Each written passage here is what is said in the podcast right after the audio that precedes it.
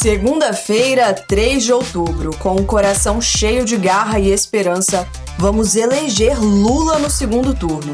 Uma nova contagem regressiva se inicia e temos 27 dias até a vitória. Eu sou Carol Santos e você está ouvindo notícias do PT. Fique agora com os destaques do dia. Nós vamos ganhar as eleições outra vez é apenas uma questão de tempo, disse Lula na Avenida Paulista em seu primeiro discurso após o resultado do primeiro turno, onde ele conquistou mais de 56 milhões de votos e se manteve na liderança. Hoje, às três da tarde, Lula participa da reunião de coordenação da campanha da Coligação Brasil da Esperança. Você acompanha ao vivo na TV PT e na Rádio PT. PT elege três governadores no primeiro turno e vai disputar o segundo em cinco estados.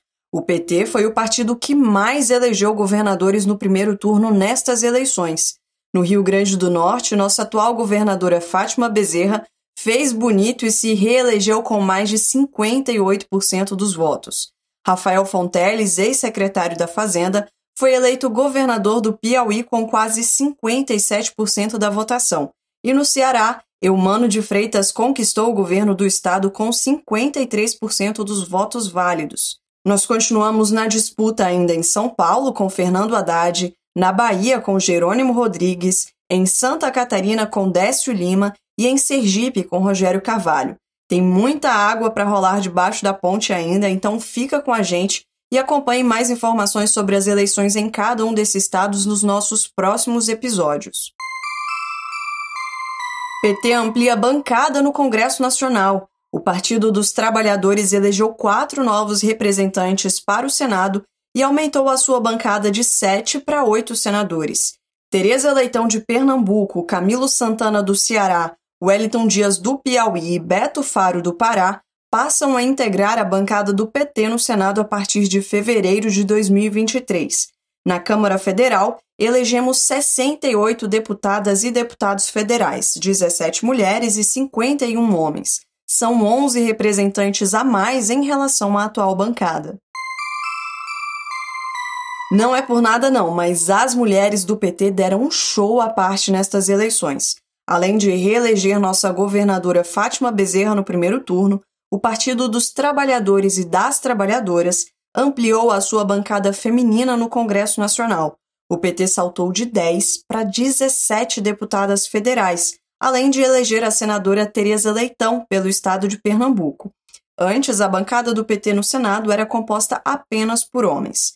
Além disso, elegemos uma deputada federal indígena, a Juliana Cardoso, de São Paulo. No Paraná, nossa presidenta Gleice Hoffmann foi reeleita como a deputada federal mulher mais bem votada e Carol D'Artora se tornou a primeira mulher negra do estado a se eleger como deputada federal. Bonito, né?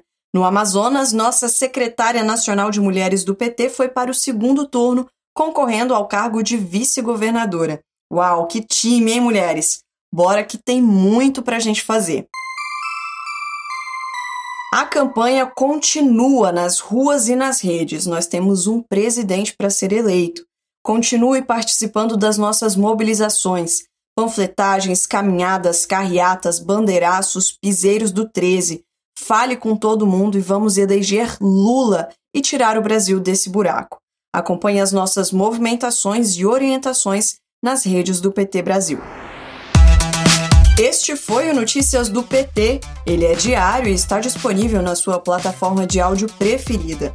Siga o podcast para receber uma notificação toda vez que sair um novo episódio. Se você gostou, deixa cinco estrelas na avaliação e compartilha.